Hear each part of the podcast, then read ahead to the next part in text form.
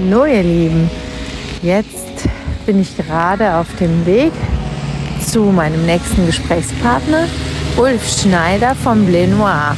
Wer kennt ihn nicht?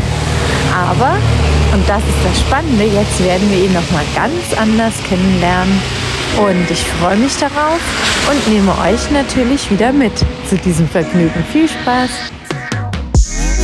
Nadine nah dran, der Podcast. Hallo und herzlich willkommen. Mein Name ist Nadine.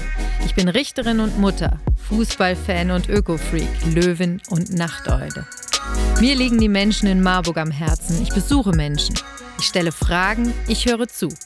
Viel Spaß.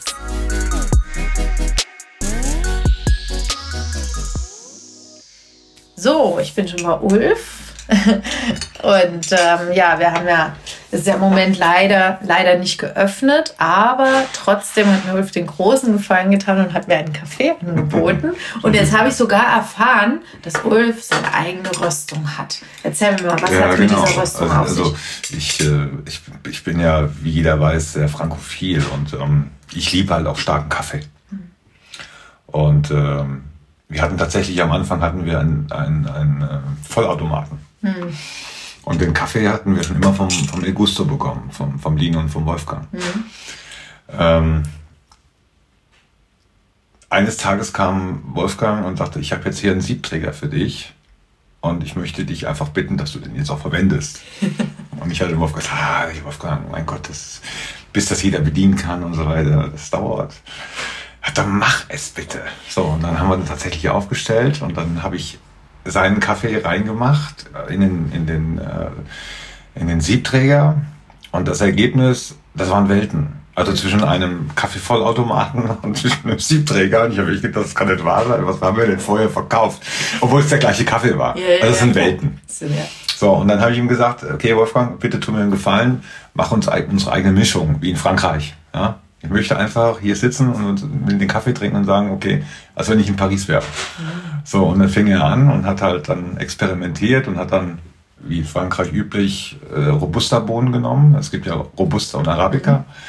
Und der Robusta ist ja sehr kräftig, ein bisschen bitterer, ähm, aber ökologischer vom Anbau auch her. Ähm, gut, er fing dann an zu mixen, kam dann irgendwie drei Wochen später zu uns und äh, hat uns fünf Mischungen vorgestellt. Und bei der dritten bin ich stehen geblieben und gedacht, ja, jetzt bin ich in Paris. Sehr schön. Ja. Toll. Und äh, das Witzige ist halt, wenn jeder, der da bei uns den Kaffee trinkt, fragt natürlich, wo hast den Kaffee her? Sagt ja, Wolfgang.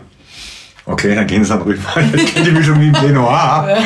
genau. Und dann sagt er, mir leid, äh, den mache ich nur für um, Wolf. Oh. so, das heißt also, wir haben echt exklusiv. Ja, ja und toll. Das ist, ja, Super. Ähm, sag mal, du hast gerade äh, gesagt, Robusta ist tatsächlich ökologischer im Anbau. Mhm. Ja. Was, was also die, der Ertrag von Robusta ist höher. Ist höher. Okay.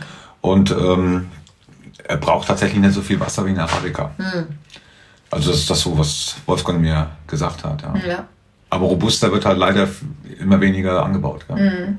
Das stimmt. Ich habe auch eine Mischung zu Hause, die ich sehr, sehr liebe. Die ist auch eine Mischung. Äh, mit, mit relativ hohem Robusta-Anteil. Ne?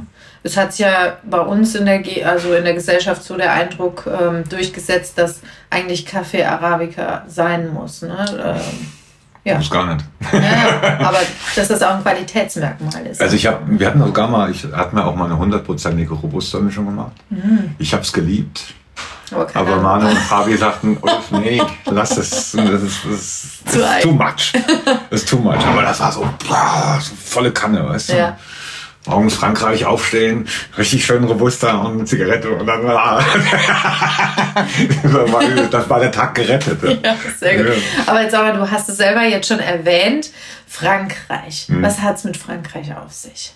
Ich kann es nicht sagen, Nadine. Es war schon immer so, als Kind schon. Wo bist du denn geboren? Fangen ich bin Marburger. Ich bin Weidenhäuser. Du bist Weidenhäuser. Ja.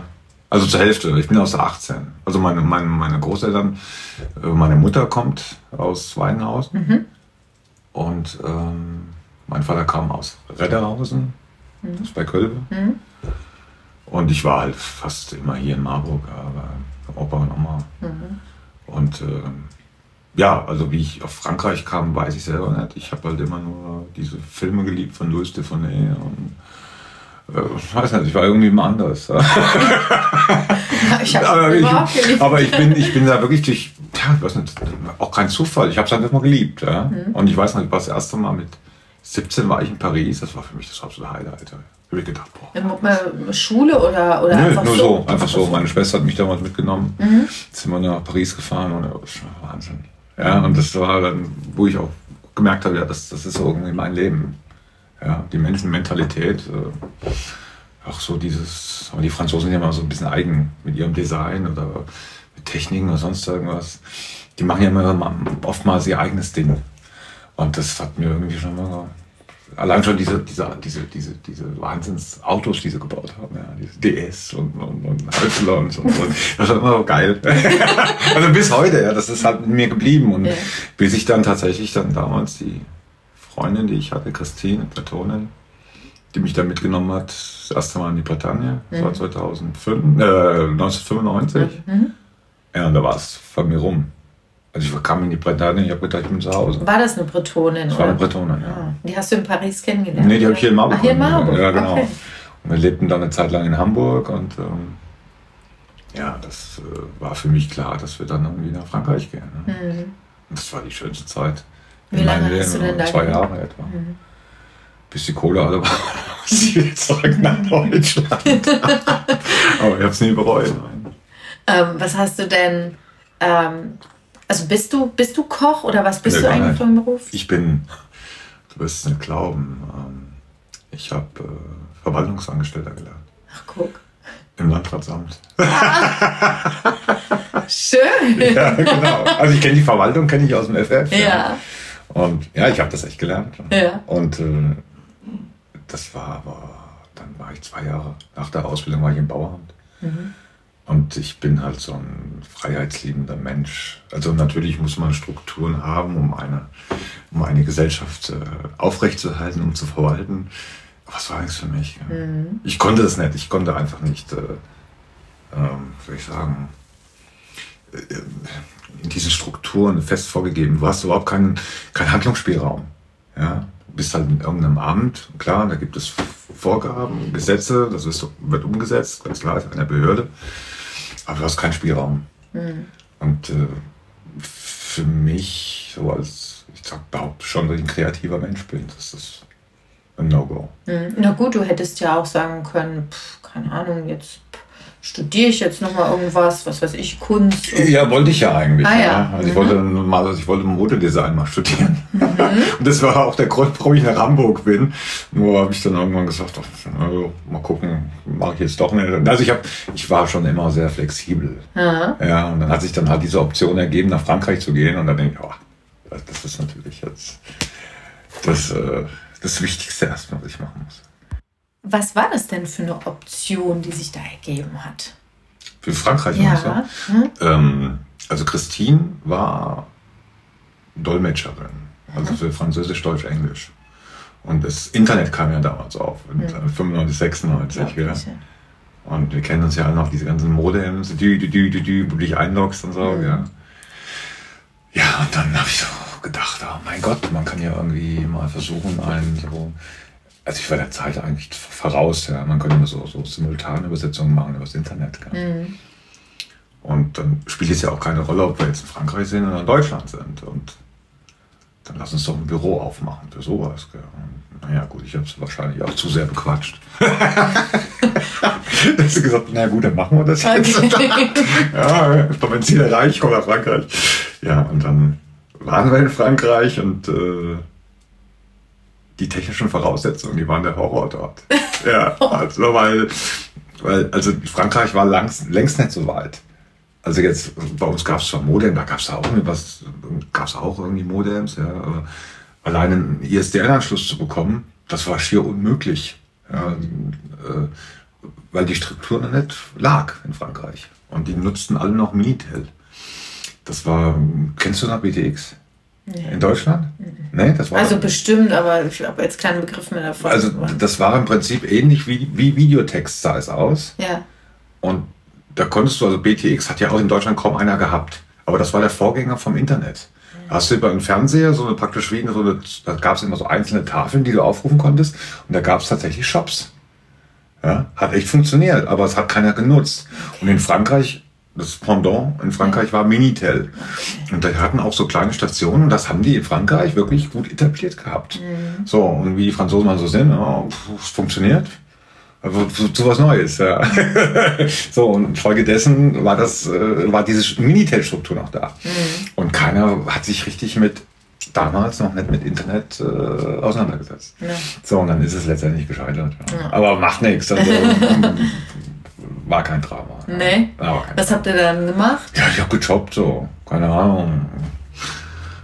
Ja, auch aufgewaschen und mit den Kneipen und manchmal mit Bauern geholfen auf dem Acker und so. Ja, das Cool. ist, äh, aber es, es hat halt irgendwann nicht gereicht, ja, von der Kohle her. Und dann bin ich wirklich schweren Herzens wieder nach Deutschland zurück, nach München, zu meinem Bruder. Habe mich erstmal aufgeschlagen. Und dann habe ich dann über eine Zeitarbeit, habe ich dann mir Jobs besorgt und dann, ja, 96 war das, dann war ich dann bei Cellway. Cellway war so ein Mobilfunkprovider, sowas wie Mobilcom jetzt. Ja, und habe dann irgendwelche Handys vercheckt dann am, am, im Callcenter. und so bin ich tatsächlich in diese Branche Telekommunikation reingerutscht und dann habe ich lange Zeit in diesem Bereich gearbeitet. Ja. Bis zum Schluss, dann bis 2013, bis ich dann mich von meiner Ex-Frau damals getrennt habe. Und äh, bin zurückgekommen nach Deutschland. Ah ja. Äh, Das heißt, dann hast du noch, äh, du warst bei deinem Bruder in München, aber dann bist du nochmal zurück nach, nach nee, Frankreich. nee, nee, also ich bin, ich bin dann mal, ich kam aus Frankreich, bin nach München, habe dann bei, damals bei Mannesmann gearbeitet, der Accor, Mhm. in der Festnetztelefonie und bin dann nach Düsseldorf, war dann im Vertrieb für Telefon-Mehrwertdienste bei einer Telefongesellschaft. Und da bin ich dann auch irgendwann Vertriebsleiter geworden und bin dann nach Wiesbaden. Äh, Also die Telefongesellschaft war in Mainz. Hab dann da sieben Jahre war ich Vertriebsleiter und habe dann dabei auf dem Weg habe ich meine Ex-Frau kennengelernt. Ah, okay. Genau. Und, Also es war äh, nicht mehr Christine. Nee, war nicht mehr Christine, es war Vera dann. und bin dann, äh, also meine Ex-Frau ist Tschechin. Mhm. Und wir haben dann erst in Wiesbaden gelebt und dann haben wir praktisch, sind wir umgezogen nach Prag Oh, schön. und haben dann sieben Jahre in Prag gelebt und wir hatten dann ein Callcenter aufgebaut. Okay. Ja.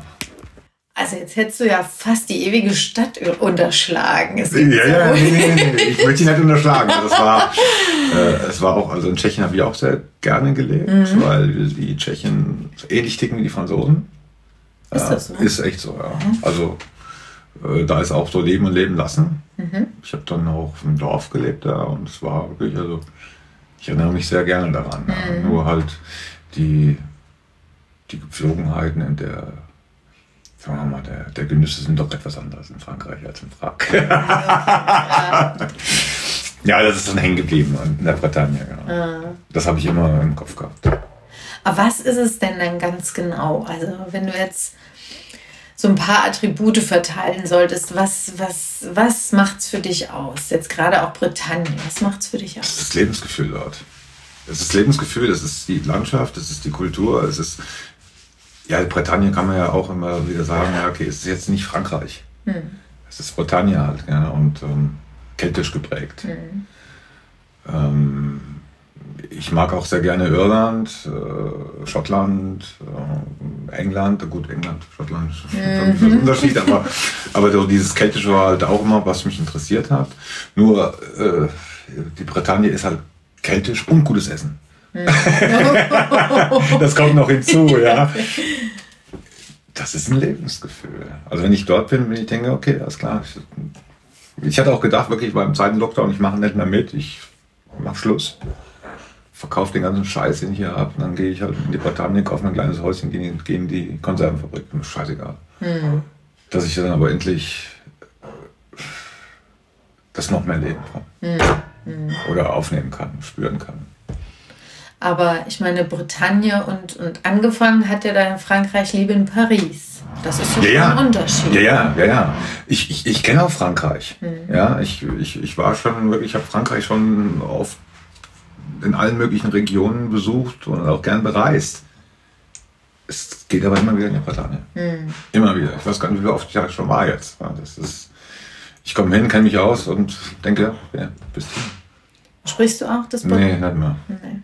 Also ich habe auch sehr gut Tschechisch gesprochen. Hm. Bei mir ist das Problem, wenn ich halt die Sprache nicht spreche, ist es wie, als wenn es weg wäre. Und ich müsste jetzt mal wieder, sagen wir ein halbes Jahr dorthin und dann Dann kommt es wieder. kommt alles wieder. Ja. Mhm. Aber tatsächlich auch das Bretonisch. Nee, Bretonisch. Das nicht. nee, nee. Nein. Das wird auch zu wenig gesprochen dort. Mhm.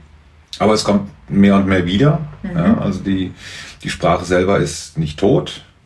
Es gibt auch Universitäten mittlerweile in Rennes, eine reine bretonische Universität, wo nur bretonisch gesprochen Mhm. wird. Äh, auch äh, in Kindergärten und Kitas macht man jetzt so den Ansatz, halb bretonisch, halb französisch. Mhm. Dass also die Kultur und auch diese Sprache, dass sie halt auch wieder zumindest bleibt Mhm. ja, und nicht untergeht. Mhm. Und ähm, als du nach Paris gegangen bist, da konntest du nur Schulfranzösisch? Ja. Ja. Das Normale. Ja. Ja, ja. Also ich bin ja eher so auch so Learning by Doing. Ja. Ja. Also ich, ich schnapp dann auf und versuche mich da immer reinzugraben. Ja. Und das, das gelingt mir eigentlich ganz gut. Ja. Sag mal, Ulf, als du da in Frankreich warst, hast du da schon mit dem Gedanken gespielt, dass du mal in die Gastronomie gehst, dass du mal Gastronom wirst? Nein. Ähm, der Gedanke kam mir aber, äh, als ich das erste Mal bei Denise in die Crêperie kam. Und zwar, ähm, ich habe in der tiefen Bretagne gelebt, sprich im Landesinnern, wo kein Tourist hinkam. Ähm, also wirklich das, das traditionelle bretonische Leben noch stattfand. Und äh, früher war es in der Bretagne so, dass praktisch jedes Dorf, je, ja, Dorf auf jeden Fall, äh, seine eigene Crêperie hatte. Aber die Crêperie war wie ein Bäcker. Dort ist man hingegangen und hat sich Galettes geholt für zu Hause. Also es war jetzt kein Restaurant. So, aber später war das dann so, also bei uns im Dorf in Plumillon ähm, gab es da eine Crepe-Bäckerin, das war Denise. Und ähm, Christine hat mich damals erstmal zu ihr hingeschleppt. Wir gehen jetzt Galettes essen. Und ich so, "Boah, Galettes, was ist das? Keine Ahnung. Ja, wir müssen aber vorher noch äh, fast ein paar Sachen kaufen. Dann sind wir zum Metzger, haben Schinken geholt, Eier geholt und Butter. Und so, ja, ich denke, wir gehen essen. Ja, wir gehen auch essen, komm mit. Ja. Und dann ein paar hundert Meter weiter, so eine alte Garage, da dampft es raus. Ja, was ist das jetzt hier? Ja, dann sind wir da reingegangen und dann war so eine kleine Frau, die stand vor fünf Kreppplatten und hat ständig Galettes gebacken. Wobei ich da noch nicht wusste, was es war. Und dann haben wir uns dann hingesetzt, so bei alten Holzbänken, ja, einfach so ganz, ganz äh, spartanisch eingerichtet. Und Christine hat gesagt, okay, dann bestelle ich jetzt mal Galettes. So, gibt die Zutaten ab. Und Denise hat dann die Galette gebacken, hat dann äh, Käseschinken rein, weiß nicht, dann komplett, hat sie äh, gefüllt, zusammengeklappt und dann wurde das serviert. So, und dann habe ich die erste Galette probiert. Und das war unfassbar, weil ich sowas noch nie gegessen hatte. Das war einfach so unglaublich gut. Und mit diesem Bissen kann ich wirklich sagen, habe ich mich in diese, wie soll ich sagen, in, die bretonische, äh, äh, ähm, wie soll ich sagen, in die kulinarische bretonische Küche verliebt. Sagen wir es so. Und äh, ich habe dieses, diese Galette habe ich nie wieder aus dem Kopf gekriegt. Also immer wieder Galette, Bretagne, Citre und das ganze Zeug. Äh, und irgendwann hat dann Denise gesagt, ich höre auf, ich mache zu. War dann 70 mittlerweile. Er sagte, ich verkaufe jetzt alles hier, ich gehe in die Stadt, ich habe Pension, gehe nach Lorient. Denise, nein. das, das geht nicht. Gell? Sag, Du liebst das Zeug. Gell? Sag ich, ja, da hast, da hast du recht. Und dann sagt sie zu mir, okay, dann bringe ich es dir jetzt bei. Und da hat die alte Bretonin hat mir das Skelettbacken beigebracht oder auch das Crepebacken. Also traditionell. Ähm, in den typischen, sag ich jetzt mal, Creperien, die du jetzt in der Bretagne findest, gerade so in den Touristik-Hochburgen, so Karnak oder auch in Brest oder so, das sind halt Creperien, das hat mit der Creperie nichts mehr zu tun. Die nehmen zwar Buchweizen, aber die backen die so labbelig. Äh, Eine Galette muss richtig kross sein. Mhm. Also man sagt auch, je tiefer die Bretagne, desto knuspriger die Galettes. Ah, Ja, und okay. ich habe das Traditionelle von Denise noch gelernt bekommen. Und deswegen, wenn die Gäste dann zu uns kommen und hier eine Galette essen, dann sagen die, boah, die sind ja besser als in der Bretagne. Sage ich, nee, nee, das ist schon das ursprüngliche in der Bretagne, aber die meisten machen es halt gar nicht mehr so, weil sie es entweder nicht mehr wissen oder schnell Geld machen wollen. Ja, und ähm, deswegen dauert das halt bei uns halt auch eine gewisse Zeit. Äh, deswegen kommen die alle nacheinander äh, nicht auf einmal serviert. Und eine Galette muss immer frisch sein. Deswegen haben wir leider auch das Restaurant zu, weil du kannst eine Galette nicht to go machen. Ja, also wenn du das jetzt in so einen Pizzakarton theoretisch einpacken könntest es. Aber wenn es dann zu Hause ist, ist es nur noch labbelig, weil es ist ja äh, Buchweizen, es fehlt der Gluten, ja, also es ist kein Binder drin. Das heißt also, es wird einfach, man muss aufpassen, dass es schon nicht, zu brei wird, wenn du sie auspackst. Ja. Und der ganze Geschmack ist halt eng. So, und deswegen können wir es halt nicht to go machen. So, und äh, wenn du mich fragst jetzt nochmal, habe ich vorher in Gastronomie äh, Ambitionen gehabt? Nein, hatte ich nicht. Aber als ich aus der Bretagne weg bin, wusste ich, dass ich irgendwann mal eine Capri habe. Tatsächlich. Das wusste ich ja. Also, als du dann nach München gegangen Ich hatte bist. immer, du, wirst lachen, ich hatte immer meine Kreppplatte dabei. Also meine Billig hatte ich immer dabei. Ich habe in der Bretagne habe ich meine gekauft. Und ja, egal wo ich war, ähm, ich habe immer meine Kreppplatte mitgehabt. Egal ob in Düsseldorf, in Prag oder sonst irgendwo. Und ich habe dann immer mich auch angebietet, wenn irgendwelche Feten waren oder, oder Partys. Oh, darf ich Galette machen? Ja, oder habt ihr schon Essen? Oder so, habe ich immer Crepe und Galette gemacht. Hätten wir uns doch früher kennengelernt, verdammt. Nur weil ich halt Bock hatte. weißt du? Und das habe ich so wirklich, äh, ich habe das inhaliert. Und ich meine, ich war ja Manager vorher und war durch ganz Europa gereist und, und äh, was bringt das alles? Auch in Prag tatsächlich hattest du deine Platte. Die hatte ich immer mit, ja. Immer. Und ich habe mit Vorliebe immer gern, äh, am liebsten habe ich dann wirklich die Leute, also ich habe weniger Party mitgemacht, sondern ich habe sie eher dann versorgt. Ja. Das war so, das war mein Ding, ja. Und wie hast du dann hier deinen äh, Kumpel, deinen Kollegen kennengelernt? Äh, meinst du jetzt äh, Fabian und Ja. Manu? ja. Ja, die habe ich ja noch zu Bouillon-Zeiten kennengelernt. Na ja. Die war- waren beides Gäste. Ist nicht Mhm. wahr. Das waren Gäste von dir. Manu war immer, als ich noch das Auto hatte, Ja. das Bouillon-Auto, Ja. kam Manu immer jeden Mittag, hat, hat bei mir gegessen. Ne? Und irgendwann kam halt ins Gespräch und dann, so sind wir zusammengekommen. Und Fabi genau das Gleiche, ja. Und die haben dann schon beim Bouillon mitgemacht. Die als du das noch war, also noch, dass es noch Bouillon hieß. Ja, genau. Genau, das, ähm, das Bouillon, das war ja im Grunde genommen auch schon ein, ein totaler Erfolg. Ne? Wann fing das eigentlich an? Ich kam wieder aus Prag 2013 und hatte dann im Juli, am 12. Juli, mitten im Hochsommer, haben wir Bouillon gestartet mit dem Auto. Ja. Und was war 2014. da der auslösende Moment? Der auslösende Moment, ich, ich, ich, ich wollte halt, äh, sag mal, in diesen alten Managerjob wollte ich halt immer zurück. Und ich wollte was Eigenes wieder machen. Und äh, eine Bekannte von mir, die hatte als Anwältin in New York gearbeitet und hat mir was von äh, Suppen erzählt. Suppenbars. Das kannte ich jetzt als Konzept jetzt hier in Deutschland nicht so richtig. Und dann habe ich so gedacht, hm, Suppenbar, vielleicht sollte die Suppe zum Kunden kommen. Und deswegen haben wir dann das Auto bauen lassen, kreieren lassen. Äh, Bouillon, ja, war ein Erfolg, bis der Unfall kam mit dem Auto. Und das Auto verunglückte und dann wurde auch gleichzeitig die Köchin noch krank oder konnte den Beruf nicht mehr ausüben. Von heute auf morgen, die hat eine Allergie entwickelt. Und äh, ja, da waren halt irgendwie 40% Umsatz weg und die Köchin war weg. Es war gerade Hochsommer. Ich hatte keine Möglichkeiten mehr. Und ich wollte zumachen. Ja. Ich wollte zumachen. Also ich, ich hatte keinen mehr, der kocht. Und der Umsatz fehlte halt auch. Und äh, also wir, waren vom Aus. Eigentlich. Wir waren vom Aus, ja. Und dann kam der Karl-Heinz Kron. Ja, Das, ja. ist der, das ist der Besitzer vom kleinen Restaurant. Das ist Genau. die Immobilie hier, ist auch ein Karl-Heinz. Und ähm, der sagte, Ulf, nein, ich lasse dich nicht aus dem Mietvertrag raus. Ich, hey, du kannst ja wahnsinnig und so. Ich habe schon nach, ich hatte alles schon Tage. ja. dachte dann, nee, das mache ich nicht. Ähm, ich lasse das nicht zu. Ihr baut euch hier seit Jahren, seit ein Jahr baut ihr euch einen super Namen auf und du machst einfach zu. Nein, lass ich nicht zu. Du kommst morgen zu mir ins Restaurant. Und dann bin ich rüber zu ihm, ein kleines Restaurant, und da standen da drei Suppen vor mir. Sagt er, probier. So, natürlich, kleines Restaurant, ist gute Adresse, mhm. wir machen noch gute Sachen. Mhm. Und die Suppen waren perfekt. Ja. Und dann sagt der Ulf, ich möchte nicht, dass du aufhörst. Und wenn du willst, kochen wir, dich, kochen wir für dich erstmal weiter. Und das vergesse ich den Karl-Heinz nie.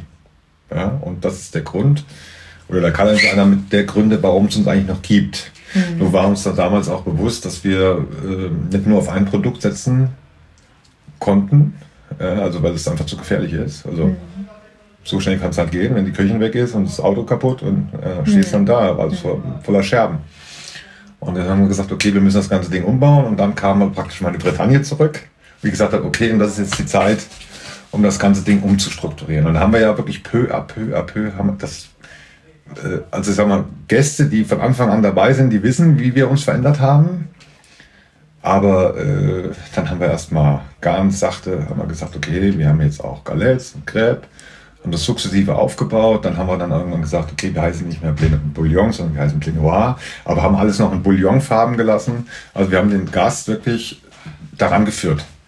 So, und äh, wenn du den Laden jetzt siehst, wie er vor sechs Jahren aussieht, das sind halt. Was wieder Jetzt haben wir mal kurz Stopp gemacht, um hm. hier nicht die ganzen Rezepte und Betriebsgeheimnisse zu verraten. Auch wenn das natürlich furchtbar spannend ist. Ja. Ich habe Ohren wie Rhabarberblätter. ja, also genau. Äh, Bouillon, äh, vom mhm. Bouillon sozusagen zum Blé Noir. Genau. Aber sag mal, wie hast du es denn geschafft? Du hast ja jetzt viele Brüche oder Umbrüche im Leben gehabt. Mhm. Und der Umbruch, den du damals mit dem Unfall hattest, der mhm. da passiert war, das war ja ein ganz drastischer sozusagen. Ja. Ne? Mhm. Und aber wie schafft man das? Was ist so dein Rezept, um da immer wieder rauszukommen? Äh, du weißt so, ich, ich grundsätzlich bin ich ein Mensch, der natürlich auch das Risiko liebt. Mhm. Ja? Und ich bin mir auch im Klaren, dass halt auch gewisse Risiken auch mal in die Hose gehen können. Nur muss ich halt auch dazu sagen, dass wir in Deutschland leben. Was soll uns hier in Deutschland passieren? In Anführungsstrichen. Die wenigsten verhungern, die wenigsten leben auf der Straße. Also ich glaube, ich werde immer ein Bett haben, ich werde immer genug zu essen haben, ich werde ärztliche Versorgung haben und frisches Wasser. So, das ist doch das Wichtigste überhaupt. Erstmal die Grundbedürfnisse sind so ausreichend gedeckt hier in diesem Land dass du immer wieder eine Möglichkeit hast, weiterzumachen. Und wenn du weißt, dass du das als, als Rückgrat hast von dieser Gesellschaft, da kann auch mal ein Risiko schiefgehen. Und das ist tatsächlich so meine Philosophie. Ja. Hm. Ich selber brauche nicht viel. Äh, ich weiß, dass ich äh, so viel Geld verdienen muss, dass ich meine Kinder mit versorgen kann, die in Prag leben. Ich selber brauche nicht viel. Ja. Ich habe nicht große Ansprüche. Aber ich mag halt kreativ zu sein und das kann ich halt in diesem Land. Und ich glaube, dass sind sich äh, einige gar nicht darüber bewusst, was dieses Land oder Europa äh, für Möglichkeiten bietet, wenn du siehst, was in der Welt abgeht. Mhm. Also es ist ein Grundpfeiler. Echte Grundpfeiler. Mhm. Sehr schön, das ist eine sehr schöne Einstellung. Ja, ja, ist so. also ich muss sagen, das äh, finde ich, finde ich sehr schön. Ich stehe auch gerade an so einem Umbruch in meinem Leben. und äh, ich finde, da, da ist sehr viel Wahrheit in dem, was du gesagt hast. Ne? Wenn man sich da vergegenwärtigt, was man eigentlich braucht, um auch glücklich zu sein, dann ist ja. es einfach sehr wenig. Also ich bin ein Freak, ich mag Katzen, ja, ich habe fünf. Müssen auch versorgt werden, ja. Ich liebe auch Katzen, aber mein Kater ist leider gerade verstorben. Ist ganz schrecklich, ich darf gar nicht dran denken, sonst fange ich an zu heulen. Okay. Ja. Deswegen habe ich fünf. ich habe es immer so Hem wie Hemingway gehalten, also ähm, in jedem Raum eine Katze. Und ich hatte, also als ich noch in Tschechien war, hatten wir ein Haus äh, bei Prag. Und da hatten wir tatsächlich zehn Räume und hatte ich zehn Katzen. Und jetzt habe ich fünf Räume, jetzt habe ich fünf Katzen. und tatsächlich so halte ich es, ja. Großartig, ja. ja. Aber es sind Freigänger? Ja, das ist natürlich Bedingung. Ja, ja, ja. Ich wohne in Retterhausen direkt am Wald und äh, da fährt kein Auto und nichts und das ist das absolute Katzenparadies. Ja. Die können raus, rein, können hier am Sessel legen und genug zu fressen. Ja, was Schöneres kann man Ja. Katzen nicht bieten. Absolut. Und äh, ich mag halt auch so die Eigenständigkeit von den Tieren. Also im Hund kann ich nichts anfangen. Ja, das ist bei mir nicht so. Es gibt ja immer diese Frage, bist du Hundefreund oder bist du Katzenfreund? Und ich bin tatsächlich beides. Beides. Schon immer. Okay. Mein, äh, meine Nachbarn, die haben Hunde gezüchtet Mhm. und ich war jeden Tag da als Kind und habe auf die aufgepasst in den Sommerferien, Mhm. in Urlaub. Ich liebe Hunde. Aber die hatten auch mal Katzen und Mhm. die hatten Hühner. Und ich liebe beide. Und ich äh, wirklich kann auch nicht sagen, nur das oder nur das, Mhm. sondern am liebsten, am liebsten beides. Okay. Aber jetzt gerade ähm, noch ein Hund, das wäre dann zu viel. Das wär zu- zu ja, ja. Weil ich ja auch weiß, ich hatte ja auch mal einen Hund und ich weiß ja, was das bedeutet. Ja. Um dem Tier gerecht zu werden, musst du halt auch Zeit haben Genau. und mitbringen. Und äh, tja, das ist jetzt gerade so ein Obwohl so bisschen. einen Jack Russell könntest du nehmen. Den kannst du immer mitnehmen. Ja, da haben wir in der Oberstadt, ne? Unseren, unseren Oberstadt Jack Russell, genau. Das ist so, genau. Die Aber Frau hat ihren eigenen Hund und bringt sie mit, das ist super. ja, ja, ja. Ich habe das auch meinem Bruder tatsächlich schon öfters empfohlen. Ähm, ein Hund für die Kanzlei. So, ne? Gibt es ja so im, im Fernsehen auch so den Kanzleihund. Aber äh, trotzdem, auch der will ähm, aufs Klo und auch der will Aus, Ausgang haben und so. Klar, ne? Das ist halt so. Und die Kinder wollen auch Gassi gehen.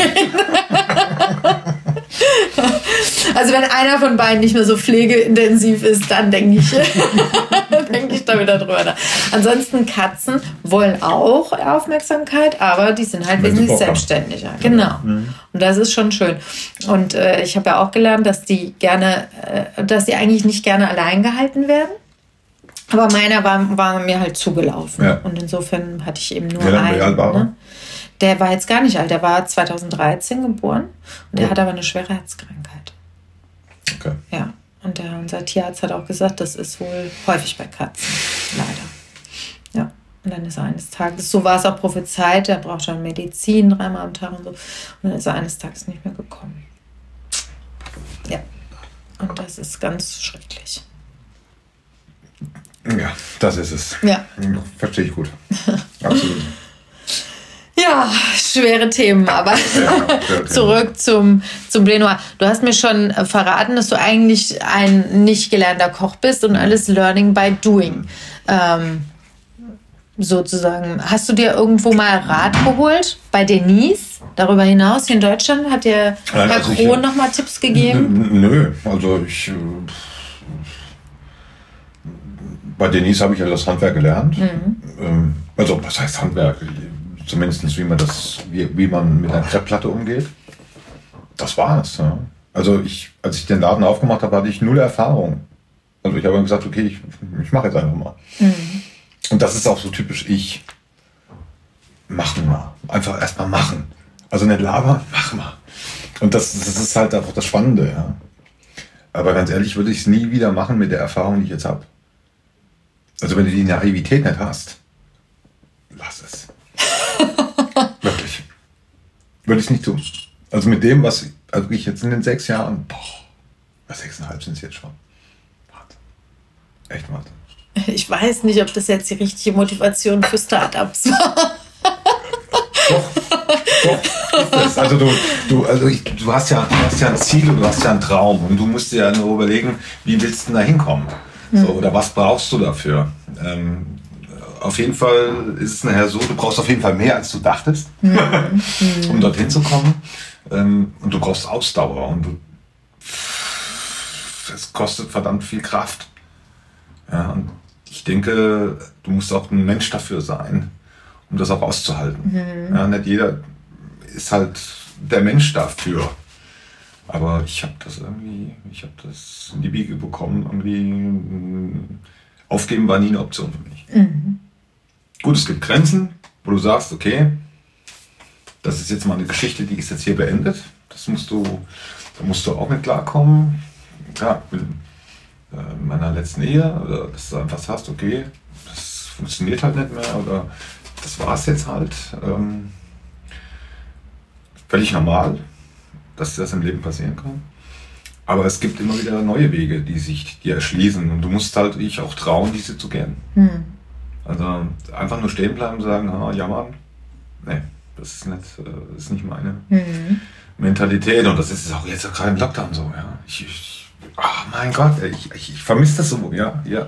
Normalerweise ist Sonntag. Das Ding ist voll. Ja, und okay, wir müssen halt was anderes jetzt gerade machen. Und, ähm, damit muss man sich halt auch arrangieren. Ne? Ja. Kommen wir mal zu Marburg. Du kennst diese Stadt ja schon seit deiner Geburt. Was gefällt dir besonders gut an Marburg und wo würdest du sagen, pff, ist vielleicht auch ein Manko oder was findest du, was könnte besser oder anders laufen oder sein? Ich sag mal so, ich kenne ja, ich kenn ja Marburg noch wirklich vor der Sanierung. Und ähm, ich bin ja halber, halber Weidenhäuser jung. Und ich kann mich noch gut daran erinnern, äh, in Weidenhausen, also wir, meine Familie stammt aus der Hausnummer 18. In Weidenhausen sagt man immer nur die Hausnummer, wo kommst du her? Aus welcher Haustür? Ich erinnere mich halt immer noch dran, dass äh, die Oma mir 10 Macken in die Hand gedrückt hat. Dann hat sie gesagt, okay, jetzt gehst du nach Kajas, holst Brötchen, dann gehst du nach Balters, äh, nach Bäckers und holst Gehacktes und dann fährst du zu Simons, holst einen Kopf Salat, bringst bei Abels einen Opa eine Zigarre mit und wenn dann was übrig ist, dann kannst du noch ein Eis holen. So kenne ich Weidenhausen. Also wirklich Geschäftchen für Geschäftchen für Geschäftchen. Aber ich kenne es aber auch sehr heruntergekommen. Ähm, ich glaube, mit der Sanierung kam halt auch dann der, der Wendepunkt für den ganzen Einzelhandel. Oder auch für, die, für die, der ganze Wandel halt in der Stadt. Das ist halt alles nicht mehr so wie früher, wie man es halt gewohnt ist. Aber man muss halt auch mit dem Wandel gehen. Aber jetzt ist Weidenhausen ja, der bevorzugste Stadtteil Marburgs. Als meine Mutter noch in die Schule ging, das war dann irgendwann in den 50er Jahren, dann war das hier irgendwie, die, die Martin-Luther-Schule hieß früher anders, Nordschule oder so, wie hieß die, keine Ahnung, auf jeden Fall.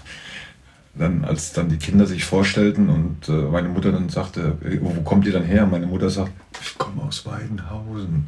Ja, das war ein Schimpfwort. Weidenhausen war ein Schimpfwort. Also wenn du aus Weidenhausen kamst, oh Gott, aus Weidenhausen bist du, alles gut, wir wissen Bescheid. Und äh, es ist halt die, diesen Wandel zu, zu sehen. Ja? Früher halt wirklich, ich sag jetzt mal Bronx, überspitzt gesagt, zum, zum äh, schönsten Stadtteil äh, Marburgs. Ähm, sehr interessant zu sehen. Ne? Also ich habe es halt erlebt. Gut, die, die Verhältnisse damals waren nicht mehr ganz so schlimm, aber ich kenne die Medbachs und die Klasanis und so weiter, die kenne ich halt auch noch, wie die da gelebt haben in äh, Weidenhausen. Und es gab halt gewisse Häuser, ist man einfach dran vorbeigegangen. Oder das Krokodil, ja. Da, wie sagt meine Mutter, da haben sie jeden Abend die Möbel gerückt. Ja. das war echt krasse Kneipe, ja. Ähm, aber es, es, es, gibt, es gibt halt nur noch wenige Originale oder fast gar keine mehr. Also von den alten beiden Häusern gibt es ja keine mehr. Und Marburg an sich hat sich so wahnsinnig geändert. Ist, äh ich bin Lokalpatriot. Ja, bin ich. Ich bin gerne Marburger. Ändern würde ich jetzt nichts wollen in Marburg. Also man, man kann sich sehr wohlfühlen. Es ist nicht zu groß und nicht zu klein. Die Uni ist da. Das, also, das ist auch immer von den Menschen her sehr viel Bewegung. Auch internationale Menschen sind hier äh, aus allen Kulturen. Ich meine, wir sehen es ja hier im Restaurant auch, wer hier rein und raus geht. Ähm, das wollte ich nicht missen. Ja, ähm, ich wüsste nicht, was ich an Marburg auszusetzen hätte. Ganz ehrlich. Also nicht zu groß, nicht zu klein. Es liegt mitten in Europa. Äh, Du bist schnell in Hamburg, aber auch genauso schnell in Berlin oder nach Paris oder keine Ahnung was. Das liegt sehr zentral. Also ich wünsche mir momentan nichts für Marburg, außer dass man endlich mal diese scheiß Autobahn untertunnelt, glaube ich.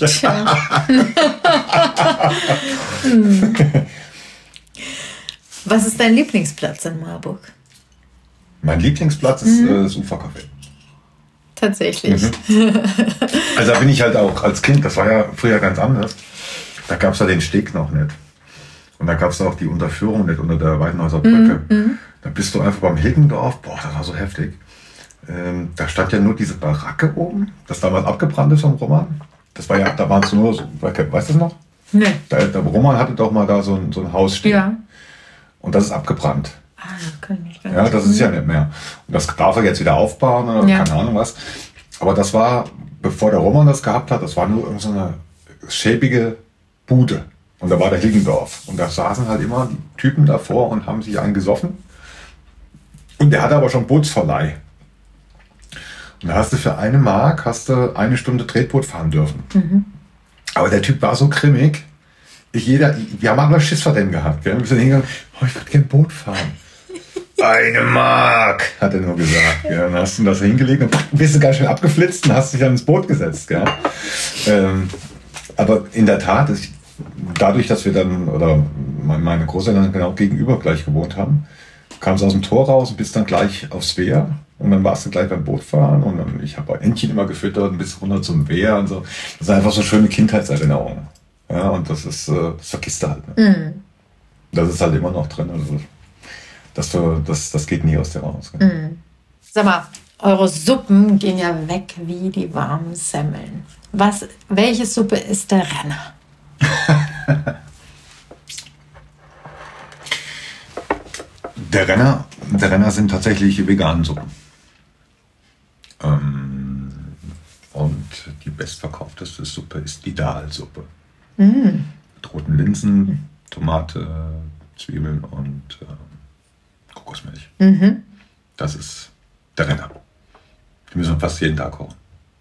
Das ist unglaublich, ja. Und wir sehen auch die Tendenz, ich meine, hier im Laden ist es ja nicht anders. Äh, hier im Laden haben wir, glaube ich, einen Fleischanteil von 10% nur. Das ist ein Witz eigentlich, gell? Und äh, die Fleischsuppen, die wir drüben haben, klar, auch ein klassisches gutes Gulasch ist dabei, gell? Aber unser Fleisch kriegen wir hier drüben vom, Ahmed. Der holt die Tiere in Hatzbach, der hat einen Bauern. Und ähm, der fährt die dann nach äh, Wetter. Also kleine Transportwege, okay, natürlich müssen sie geschlachtet werden, aber er schlachtet die selber, er zerlegt die selber. Und erst wenn du rüberkommst zu ihm im Laden und dann sagen wir halt, okay, wenn wir jetzt 100 Liter Suppe kochen, Gulaschsuppe brauchen wir 5 Kilo. Sag ich, Ahmed, braucht Gulasch? Sagt er, okay, wann? Sag ich, ja, in drei Stunden, alles klar, mache ich dir fertig. Also er schneidet dann erst das Fleisch zu, wenn du es brauchst oder du brauchst Hack oder sowas, dann macht er das auch erst fertig.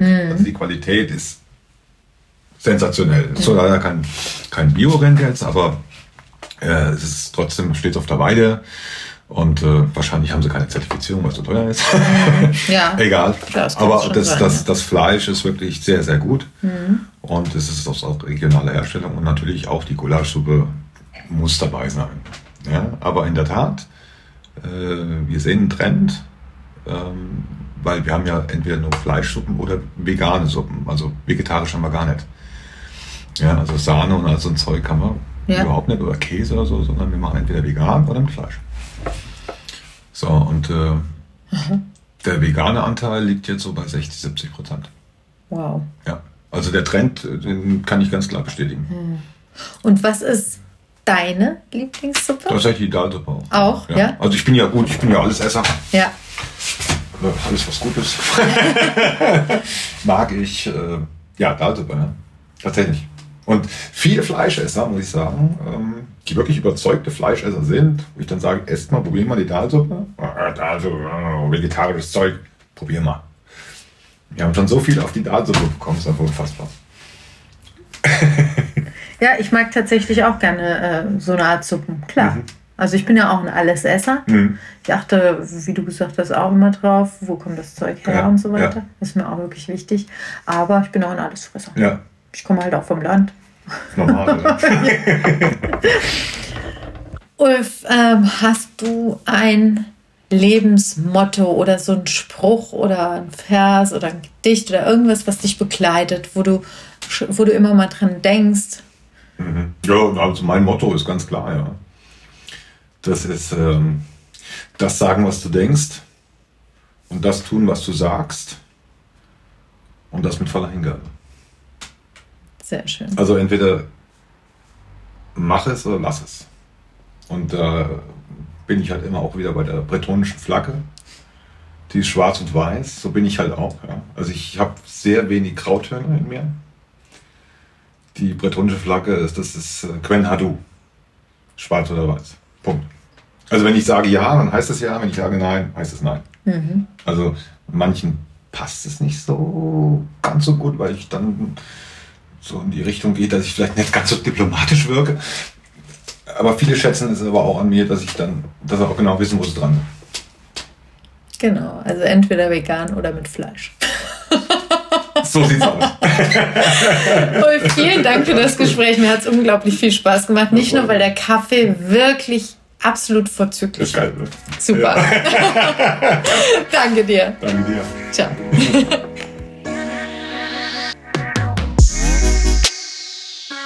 Ich hoffe, euch hat diese Folge gefallen und ich freue mich über euer Feedback. Abonniert diesen Podcast und empfehlt ihn Freundinnen, Verwandten und Nachbarinnen. Bis zum nächsten Mal. Eure Nadine.